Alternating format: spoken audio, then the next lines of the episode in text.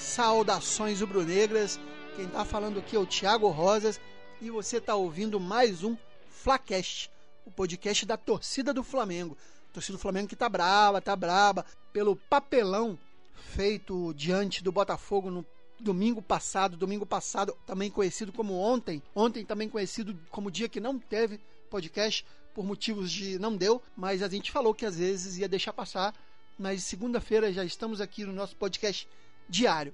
E qual a proposta do novo Flacash? A proposta é de interatividade, do que os ouvintes participem mandando seus áudios de cinco minutos, que vão ser transformados em áudio colunas que vão estar aqui diariamente ou até quem sabe mais de uma vez por dia. Fica aqui o reforço do convite para que vocês participem desse novo formato do Flacash. Mas é o seguinte, se você não gosta de gravar áudio, não quer participar, hoje a gente vai fazer uma coisa diferente aqui a gente vai ler comentários sobre o empate de ontem. E como assim os ouvintes estão meio econômicos nos comentários das redes sociais do Flacash, é, eu vou ler alguns das redes sociais do Flacash e outros comentários sobre o Flamengo em geral que eu pesquei aqui na, nas redes sociais e nos grupos do Flamengo, né? Então fica o convite aí. Se você quer falar sobre o Flamengo, não quer mandar áudio, comenta lá nas nossas redes sociais que se o seu comentário for bacana, a gente lê aqui. De repente a gente pode fazer isso toda segunda-feira, que tal? Mas eu vou começar aqui, ó. Esse aqui, por exemplo, é Sócio Flá.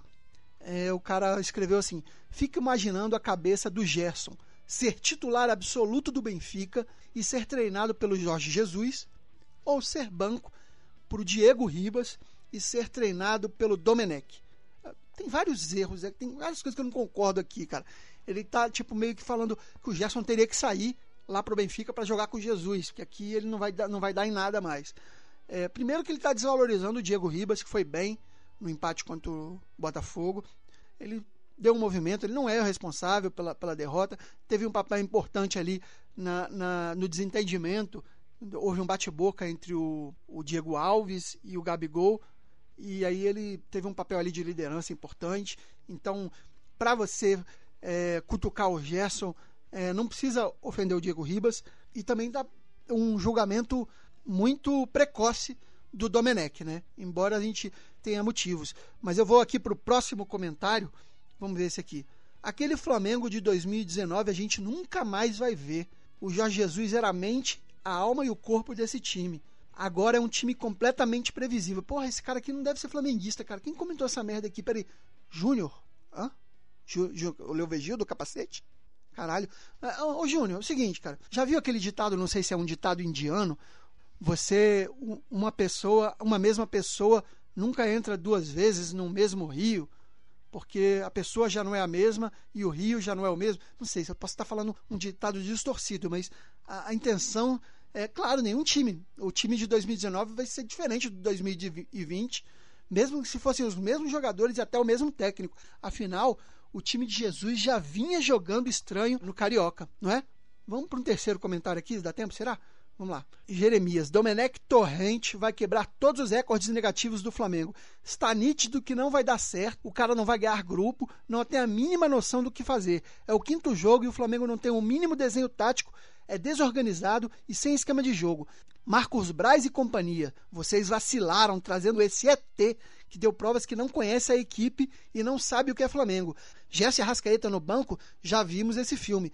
A sorte desse Domenech é que os jogos estão sendo realizados sem torcidas. Caso contrário, os gritos de burro não cessariam. Caraca, pistola esse, hein? É, esse eu vou deixar para vocês comentarem. Vocês concordam com o, o esse cara que, que, que pistolou é, eu não pistolaria melhor. Talvez só quem pistole melhor são os pichadores. E aí eu friso que picho é arte, sim. Os pichadores, que provavelmente em breve vão aparecer naqueles murinhos branquinhos da Gália, pedindo para serem pichados. Eu tenho a teoria que aqueles muros foram feitos para serem pichados, porque senão o cara botava uma tinta ali anti-picho, uma tinta de outra cor, uma tinta gelo. É, é, sei lá, cara, um, um grafite. Existem estudos que é, muros com grafites são menos pichados que os muros branquinhos que pedem, pedem. Mas enfim, esse foi o Flacash. Deixa aí sua opinião se você concorda com esse ouvinte ou com algum outro comentário que eu li aqui uh, por cinco minutos. É pouco para ler esses comentários, hein? Mas é isso aí. Saudações rubro-negras e até amanhã. Valeu!